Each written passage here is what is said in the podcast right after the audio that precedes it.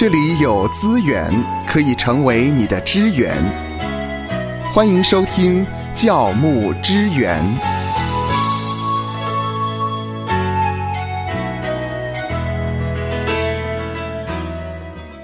欢迎来到教牧支援。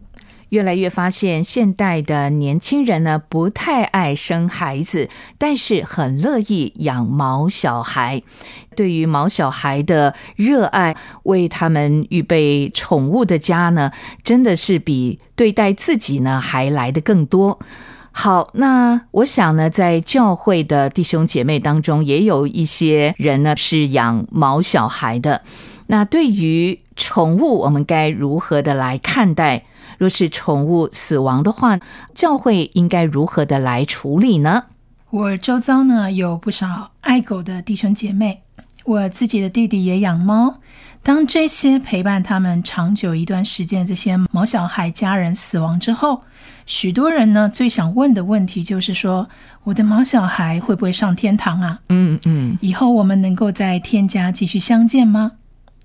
曾经有一个爱猫的作家这样写说：“心中的那个角落一直是留给他的。当心爱的宠物逝去了，不舍跟伤心或许不亚于亲人离开世上。那多年相伴的宠物，就像我们善解人意的孩子一样，静静的在一旁跟我们走过风风雨雨。是否你也会这样想？他们会上天堂吗？”我们又会在永恒的天家与他们再相见吗？嗯，这个确实是很多爱毛小孩的主人会常常遇到的一个问题哦。大概很多年以前啊，嗯，曾经有这样的一段小故事，就是天主教的教宗方济各，因为媒体报道指他说在安慰一个刚失去心爱小狗的小男孩的时候，他说狗可以进天堂。哦，那这一段话呢，当时引发了很大的波澜。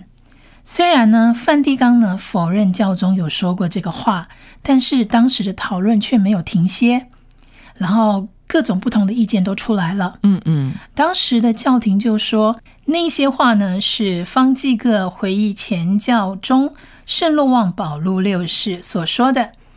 他曾经说过，有一天呢，我们会在上帝的永恒中再度看见我们的动物。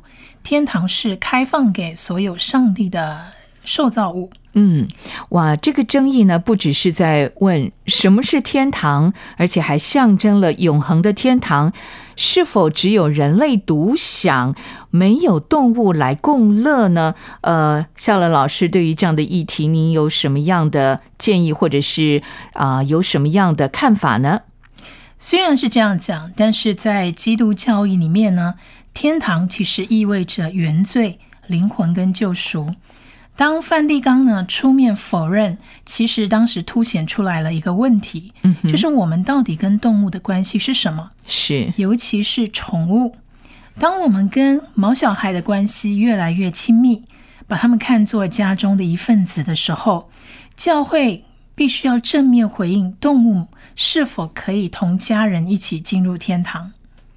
在二零一三年的圣诞节，方济各教宗呢就曾经向神父说：“我们不只要知道教友的名字，连他们的毛小孩的名字也应该知道。”嗯，教宗了解呢，我们跟毛小孩的一个依存的关系已经不像以前那样子。而那些宣扬福音的神职人员呢，是否可以明白，当我们需要被安慰？想在宗教中寻求一个支持力量的时候，内心往往是悲痛涌现、不能自己的。是，那这个是天主教的看法，不晓得基督教的看法又是如何呢？其实目前比较主流的看法哦，啊，我提一下，就是《基督教今日报》前几年有报过啊相关的这样的一个议题。美国的一位著名的牧师呢，叫 John Piper，啊，中文叫做约翰派伯。他曾经对于方济各所说的“天堂为所有受招物而开”这个部分，他曾经提出他的质疑，因为他说魔鬼也是受招物之一，但是这些魔鬼是没有办法上天堂的。教宗呢，实际上可能给了一个相当模棱两可的答案。嗯，我们呢就从创造的这个层面来看的话，人是独一无二的。在创世纪一章二十六到二十七节就说过，上帝创造这世界，在第六天呢造人，并且人有别于其他的活物。这里描述了上帝以他自己的形象创造了人。那从这里我们可以知道，人类的灵魂是不同于存在动物当中的所谓生命气息。人类是独一无二的，拥有特别的命运。当神的儿子降生在世上，他是成为人子，而不是动物。他救赎人类，并且将人类归为相同的本质，成为神的子民，而不是神的动物。从创世纪开始呢，借由创造物到道成肉身的救赎，上帝是用自己的形象赋予了人类一个独一无二的一个特别的标记。也透过耶稣基督这位人类的长子，将人类赎回，重新回到上帝的大家庭。所以，夏乐老师，您提到的是人呢是神独一无二的创造，那么动物呢？约翰派伯牧师呢就曾经说呢，圣经中强调人类跟动物是完全不同的，动物并没有能够跟上帝建立个人关系的能力。他们没有人类的这一点能力。动物，它们没有死后的所谓国度，好，它们没有办法跟人类一样有死后的未来。那在旧约里头呢，即便没有明确描述过永生的这个光景，但是确实在旧约跟新约当中都曾经提到，人是不会单纯消逝的。而是在生命之外存在着一个可盼望的未来，但是畜类只有死亡消灭。这里或许我们可以参考诗篇的四十九篇十二节。好，我们来看一下诗篇四十九篇十二节是怎么说的。这里说到：“但人居尊贵中不能长久，如同死亡的畜类一样。”好的，谢谢芳华。那在创世纪九章三节也说过，凡活着的动物都可以做你们的食物，这一切我都赐给你们，如同菜蔬一样。人类跟动物是两种完全不同的物种，一个是以上帝的形象而造的，而动物则被归类为人类的食物。在上帝的眼中，似乎分为两大类，一个是人类。另一个呢，则是其他各类的活物。所以，如果有人说动物可以进入另一种永生的新天新地，那绝对不是因为它们像我们，或者是它们拥有灵魂，或者是它们可爱的缘故。人类是独有的，因为依着上帝的形象被造，而才能够透过神子主耶稣基督达到救赎。但是动物不能。嗯，那另外一个问题就是，那在天堂有动物吗？约翰派伯呢也这样说到：永生的来日，照着以赛亚书十一章跟六十五章所说的，动物也有可能就会像这些经文这样说。嗯，以赛亚书呢十一章六到九节，我们请芳华帮我们读这一段经文。好的，以赛亚书十一章六到九节。豺狼必与绵羊羔同居，豹子与山羊羔同卧，少壮狮子与牛犊并肥畜同群。小孩子要牵引他们。牛必与熊同食，牛犊必与小熊同卧。狮子必吃草，与牛一样。吃奶的孩子必玩耍在毁蛇的洞口。断奶的婴儿必按手在毒蛇的穴上，在我圣山的遍处，这一切都不伤人，不害物，因为认识耶和华的知识要充满遍地，好像水充满洋海一般。我们再请芳华帮我们读一下以赛亚书的六十五章二十五节。以赛亚书六十五章二十五节，这里说到。豺狼必与羊羔同食，狮子必吃草，与牛一样。尘土必作蛇的食物。在我圣山的遍处，这一切都不伤人，不害物。这是耶和华说的。谢谢芳华。这里面呢出现了大概十种以上的动物。那约翰派伯说呢，或许你会觉得很疑惑，刚刚不是说动物不会上天堂吗？但是为何又举出这一些看起来很矛盾的经文例子呢？那针对这个问题呢，约翰派伯牧师他思考了几个问题，最后他归纳出一个答案，就是说，他认为呢，上帝创造这么多的生物。难道最终的目的只是要毁灭这些生物吗？如果在我们人类的过程当中有动物相伴，在永生当中却没有，这一点派伯也表示了他的怀疑。他不认为上帝创造这么多种的动物，只是为了在最后来毁灭他们。派伯牧师认为说，我们不断在地上赞美神的大能，赞美他所造的一切。在来日也能够跟神所造的动物同在。那么宠物呢？派伯牧师呢认为我们可以这样来思考。他说：“如果这个对你太重要，神为了要安慰你，希望你可以完全的喜乐跟他同行的话，那么神就会让你的宠物在天堂跟你相遇。所以他认为教宗才会对那一个四岁的小男孩那样说。”好，以上呢就是基督教今日报在几年前约翰派伯牧师针对这个议题所做的回应。接下来呢，我想也是很多爱毛小孩的弟兄姐妹他们所关心的：上帝是不是认识我们的宠物呢？也许我们可能还记得约拿书的一个结局，在约拿书的四章十一节提到说：“何况这尼尼为大臣。”其中不能分辨左右手的就有十二万多人，还有许多牲畜，我岂能不爱惜呢？呃，这意思也就是说，其实神也爱惜牲畜的意思喽。是的，神不仅爱惜那十二万人，他也爱惜他们的牲畜。耶稣呢，论到那些在天上的飞鸟，他是如此说的。这个记载在马太福音的六章二十六节，我们请芳华来帮我们念一下。马太福音六章二十六节，你们看那天上的飞鸟，也不种，也不收，也不积蓄在仓里，你们的天赋尚且养活它，你们不比飞鸟贵重的多吗？好，谢谢芳华。而且呢，在约翰一书的四章八节跟十六节都提过，神就是爱，所以上帝当然也对当今世上如此多种鸟类有情感。神呢，喂养这些飞鸟这个事实，以及这些飞鸟们的奇妙的美丽跟多样性，在在都向我们显明了鸟类在神眼中的价值。再来，我们看圣经，其实也教导了一点。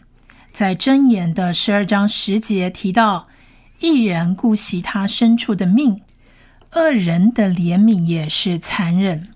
残忍的对待动物，不是近前人该做的事。诗篇一百四十五章告诉我们，上帝的公义和他对一切有生命的仁慈是相通的。我们请芳华帮我们念一下诗篇一百四十五篇的十五到十七节。好，这段经文说：“万有的眼目都仰望你，你按时给他们食物，你张手使一切有生命的都随愿饱足。耶和华一切所行的无不公义，一切所做的都有慈爱。千百年来呢，宠物一直都是神子民生活的一部分，就好像勤奋的牧羊人。”他留下那九十九只羊，找到了迷失的那一只。耶稣就这样描述，在马太福音的十八章十三节提到，他为这一只羊欢喜，比为那没有迷路的九十九只欢喜还大呢。甚至连上帝的先知拿单，也把对宠物的爱当作值得尊重的品质。萨摩尔记下十二章三节提到，穷人除了所买来养活的一只小母羊之外，一无所有。小羊在他家里和他儿女一同长大，吃他所吃的，喝他所喝的，睡在他怀中，在他看来如同女儿一样。可以肯定的是，基督只有为了人类而死，他并没有为动物而死。上帝赐予造物中的人类，而不是动物，荣耀冠冕。这一点我们也可以从诗篇第八篇观察到这一点。但是呢，因为神创造了动物，所以神顾惜他们；因为神关心他的子民，所以对神子民有深刻意义的事，对上帝也有深刻意义。所以应该说，折中一点来看，当你的宠物，好，比如说狗啊、猫啊、马啊或其他类似的宠物，走到生命尽头的时候，上帝会在意，因为当你悲伤的时候，他会在意你。好，那么又来到了一个比较实际的问题：当啊这些的宠物死亡之后啊，我们应该如何的来处理？那教会的教牧人员怎么来面对这样的一件事情呢？对于死亡的宠物呢，处理方式会因为个人或文化背景而有所差异。如果我们讲说一般常见的处理方式的话，大概是安葬。啊，许多人会把即将死去的宠物安葬在合适的地点。嗯哼，这可能是在家中的花园或特定的宠物墓地。有些人也可能会选择进行土葬，而其他人是选择火化。那第二个是火化的仪式，火化其实是宠物死亡一种常见的处理方法，特别是在城市的地区，宠物的遗体通常会送到动物火化中心，经过火化之后，骨灰就由它的主人保留，或者是再去埋葬起来。再来是殡葬的服务，有一些宠物的殡葬服务机构提供了一些选项，比如说他们可以帮忙处理遗体。好，可以进行一些仪式或者是一些纪念品的制作。那这些机构呢，通常会提供主人一个机会，跟宠物做一个告别仪式。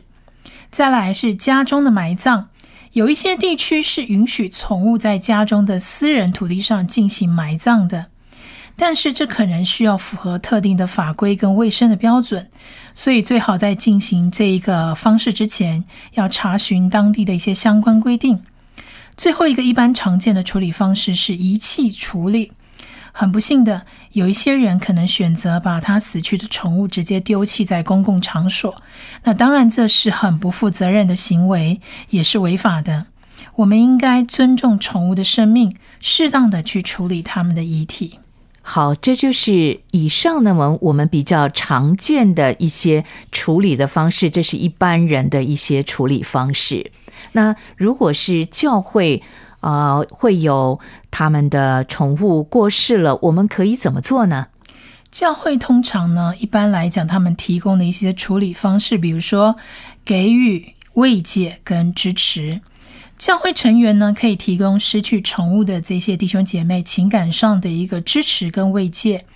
他们可以聆听主人的心声，分享他们的痛苦跟回忆，来提供安慰跟鼓励。再来是祷告跟祈祷，教会呢其实就可以为失去宠物的主人祷告，为他们带来心灵的抚慰跟安慰。最后是提供教义跟安慰的一个部分，就是教会其实也可以根据自身的一个信仰的一个教义，提供有关死亡跟生命的一个深思熟虑的一个教导，给予失去宠物的主人安慰跟希望。他们可以分享信仰。对于死亡跟永恒的一个观点，去帮助主人处理悲伤，跟接受失去的一个事实。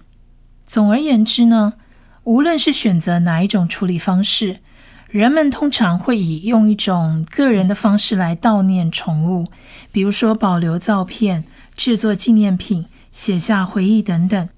重要的是要给予主人时间跟空间来处理这种失落感。而且用合适的方式去表达他们的悲伤跟纪念。愿神赐福收听节目的你，就让这一次的教牧支援成为你侍奉的资源。